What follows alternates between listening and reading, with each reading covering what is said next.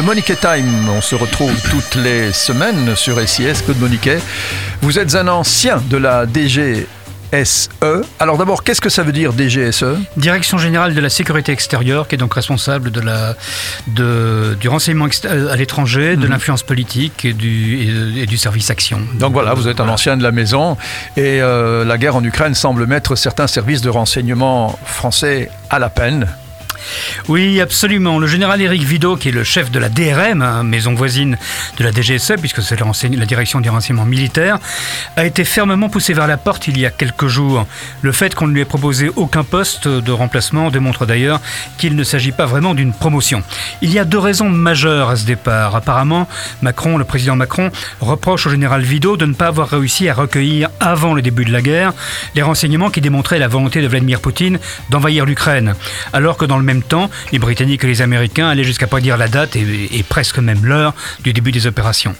Mais si vous me permettez un petit point technique, il y a là un problème de compétence. En effet, euh, en France, la DRM n'est chargée que, je mets des, guillemets à cœur, on l'a entendu, que du renseignement militaire, du renseignement tactique. En clair, son travail consiste à déterminer les forces de chaque belligérant, l'ordre de bataille, l'armement, les effectifs en place, etc. Quant à la question politique, celle de l'intentionnalité, Poutine va-t-il attaquer l'Ukraine pas. Il s'agit plutôt de renseignements stratégiques et là, c'est le rôle de la DGSE, la, direction donc générale de la sécurité extérieure. Donc il est un peu injuste de reprocher au général Vido de ne pas avoir fourni un renseignement décisif, mais qui aurait dû venir d'un autre service. Et, quelle est la, deuxième raison alors de ce départ? Alors là, on est davantage dans le domaine de compétences propres de la DRM, puisque on reproche au service de ne pas avoir fourni de bons renseignements sur les opérations de terrain elles-mêmes depuis le 24 février et le début des Euh, c'est pour ça, c'est pourquoi on lui reproche, enfin on reproche au général Vido, des briefings insuffisants et un manque de maîtrise des sujets, ce qui, vous l'admettrez, est assez violent comme formulation. Mais en fait, la DRM paie aussi d'autres erreurs qui ont été commises par exemple au Mali, où elle n'avait pas été capable, il y a deux ans, de prévoir le coup d'État, ou encore la montée en puissance des mercenaires russes du groupe Wagner. Vladimir Poutine aussi semble avoir des problèmes de, de renseignement. Et oui, en effet, il se dit avec insistance que Vladimir Poutine a le sentiment d'avoir été trompé par les chefs militaires et par ses services de renseignement qui n'ont pas réussi à l'informer de la situation réelle en Ukraine. Globalement, il semble que les agences de renseignement russes aient fourni aux dirigeants, à leurs dirigeants, enfin au président, des informations qui surestimaient les possibilités réelles de la Russie dans le pays. C'est ce qui explique évidemment qu'au tout début de la guerre, Poutine s'attendait à ce que les Ukrainiens se rendent en quelques jours, ou même à ce qu'ils renversent le gouvernement Zelensky. Or, rien de tout cela n'est arrivé. Mais chez les anglo-saxons, euh, en revanche, euh, ça semble vraiment bien marcher.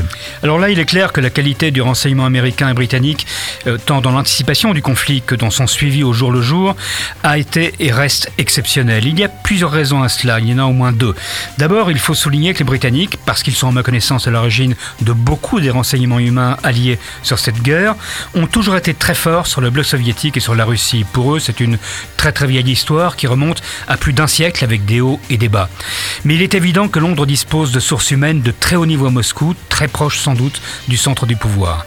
Ensuite, bien entendu, il y a l'investissement financier énorme, on parle de dizaines ou de centaines de millions de dollars depuis 1945, tant en interception, écoute téléphonique, internet, etc., qu'en imagerie satellitaire ou en imagerie aérienne. Toutes ces choses donnent évidemment à Washington un avantage considérable dans la collecte du renseignement de terrain. Alors là, tout ça est bien passionnant, euh, Claude Boniquet, pour un ancien de la DGSE comme vous, ça doit être quelque chose qui vous rappelle de tas de souvenirs, probablement Ça me rappelle ma jeunesse, entre autres euh, en Yougoslavie, au Kosovo, nous avions un peu les mêmes problèmes. Voilà. En tout cas, on se retrouve la semaine prochaine. D'ici là, amusez-vous bien, je ne sais pas si on peut le dire, mais en tout cas, informez-vous bien. Informez-vous bien.